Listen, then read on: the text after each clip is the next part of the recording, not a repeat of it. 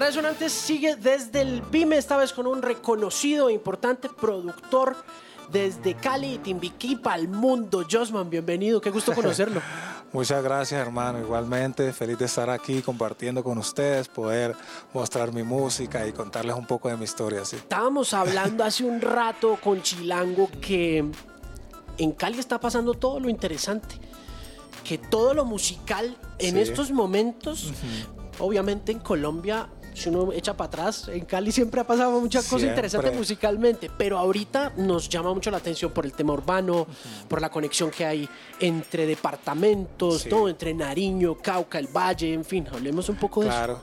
Yo pienso que Cali es una ciudad de, de tránsito. Todo el que, el que sale del Pacífico, siempre hay, hay mucho cruce de culturas.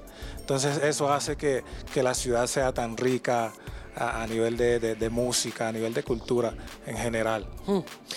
¿Qué está pasando en el mundo de lo urbano? ¿Para dónde jala el sonido? Usted es un, usted es un reconocido profesional del afrobeat, que entiende toda esa vuelta.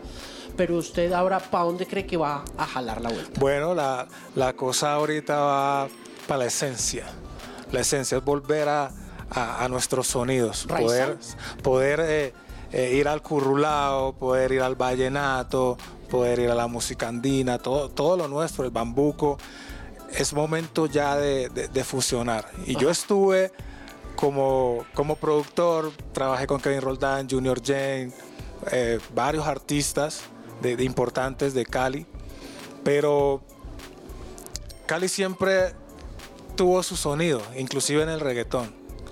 Pero en este momento el sonido que, que está exportando Cali es bien interesante por eso, porque es un sonido muy original, muy aut- autóctono, muy, muy colombiano y que tiene esas cualidades que pueden convertirse en cualquier, convertirlo en cualquier momento en, en el pop. ¿Qué cosas caracterizan ese sonido y puntualmente su sonido? ¿Qué, qué podemos decir de él? Así como hay cosas Sí. pasando como en el sonido de... Uno sabe cuando un Pharrell Williams está metido en una Sí. canción, ¿no? Uno sabe cuando un Timbaland está metido en una canción. ¿Qué pasa en este caso Sí, en siempre- Cali y con usted? siempre, como productor, siempre inspiré o, o traté de inculcarle a, a los artistas con los que trabajaba que el concepto es muy importante, el concepto. A mí un artista que no tenga concepto no, no me llama la atención. El concepto es volver a tu esencia, desnudarte y volver a, ser lo puro, quien tú eres, sin tomar otros modelos, ¿sí? Obviamente funcionarlo lo- con, lo, con lo que tú escuchas, con lo que te, te- con esa influencia. Entonces, yo recojo un poco de lo que es Timbiquí, ese sonido está allí, recojo del R&B, recojo de, del Afrobeat, obviamente, del hip hop, porque mi género favorito, yo vengo del hip hop, pasé por el hip hop, reggaetón, eh, alternativo.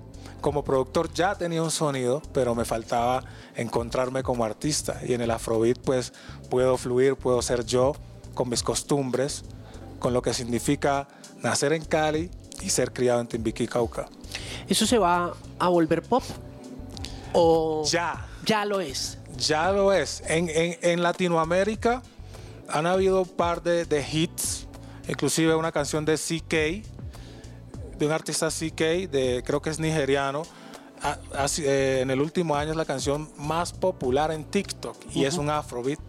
Entonces tenemos artistas de afrobeat como Burna Boy, Wizkid, llenando en Londres estadios días seguidos y en Estados Unidos llenando el Madison.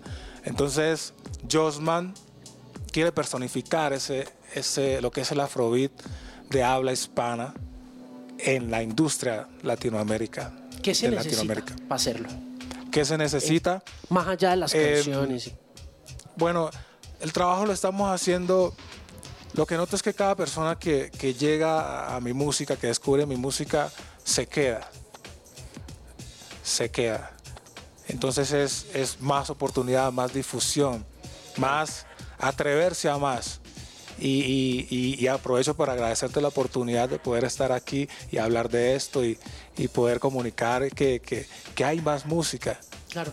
Aparte del reggaetón, hay mucha más música y Es que también es rica. Eh, Sí, y es difícil de propagar ese mensaje, ¿no? Porque Sí. todos estamos como tan montados en Porque la película del sí cuesta un reggaetón y- poquito como, como el criterio. Está la masa que va para donde le digan y está las otras personas que, que deciden qué quieren escuchar. Yo por eso eh, aprecio mucho, le tengo tanto amor a mis fans porque yo, eh, a pesar de no ser un artista súper posicionado en este momento, tengo una familia que he construido eh, de manera orgánica, que donde me presento van y, y llenamos discotecas y, y son mis propios conciertos. Entonces eso es una gran señal y, y vuelvo y te repito que eh, para mí es, es- es grandioso poder estar aquí Claro. hablando de esto con ustedes y gracias por la No, oportunidad. gracias de nuevo por, por estar aquí, Josman. Mire, em, ¿cuánto tiempo lleva construyendo ese fanbase? Mira que yo, cuando estaba en mi faceta de productor, siempre hacía una canción, por ejemplo, con Kevin Roldán y eso quedaba ahí y me relajaba y seguía trabajando y, y- y posponiendo mis cosas. Sí. Pero en la pandemia es cuando tengo ese momento de estar conmigo mismo en mi estudio. O sea, mucha gente estaba, y lo lamento mucho, mu- la gente perdió seres queridos, todo lo que pasó, pero para mí fue un momento de, de- de productividad, de estar en mi estudio, descubriéndome. eh, allí fue que hice el hit con, con, con Slow, Todita, que, que es mi primera colaboración con él. Y es en ese momento que Slow me dice, me encanta lo que estás haciendo, me gusta tu sonido, vamos a colaborar, vamos a, a meterle a esto. Entonces, es allí que, que- que empiezo a conectar con la gente. Y eso sucede es cuando empiezo a ser yo, ¿me Claro. entiendes?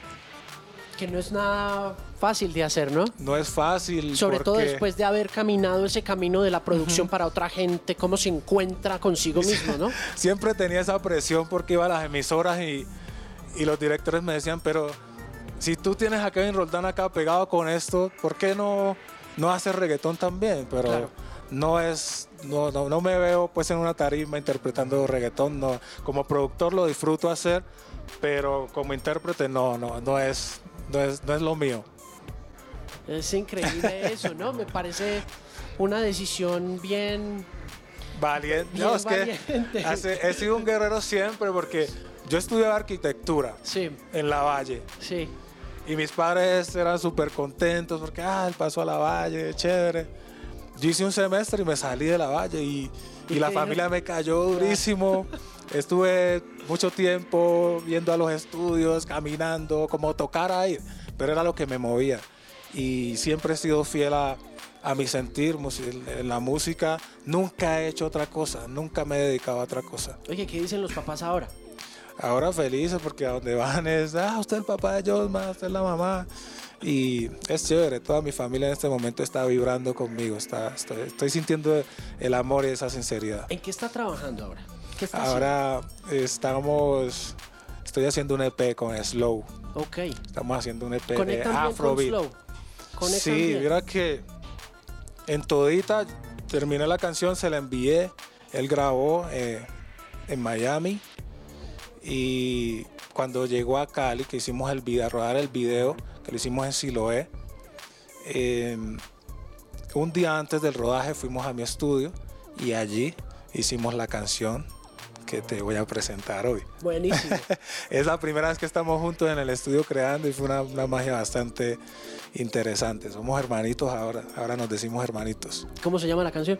En lo oscurito. Ok. El Oscurito, El lo Oscurito. nuevo de Josman que está aquí en Resonantes en esta primera edición del BIM. Es un gusto conocerlo y espero que nos volvamos a encontrar muy pronto y sigamos hablando de música. Claro, mi hermano, El Oscurito es una canción muy especial. Habla de, de esas relaciones clandestinas que te pasan una noche y al otro día te quedas pensando y como que quieres volver a ver a esa persona y quieres vivirlo en lo oscurito sin que nadie se entere para que dure. Ahí está entonces Josman en Resonantes por Canal 3.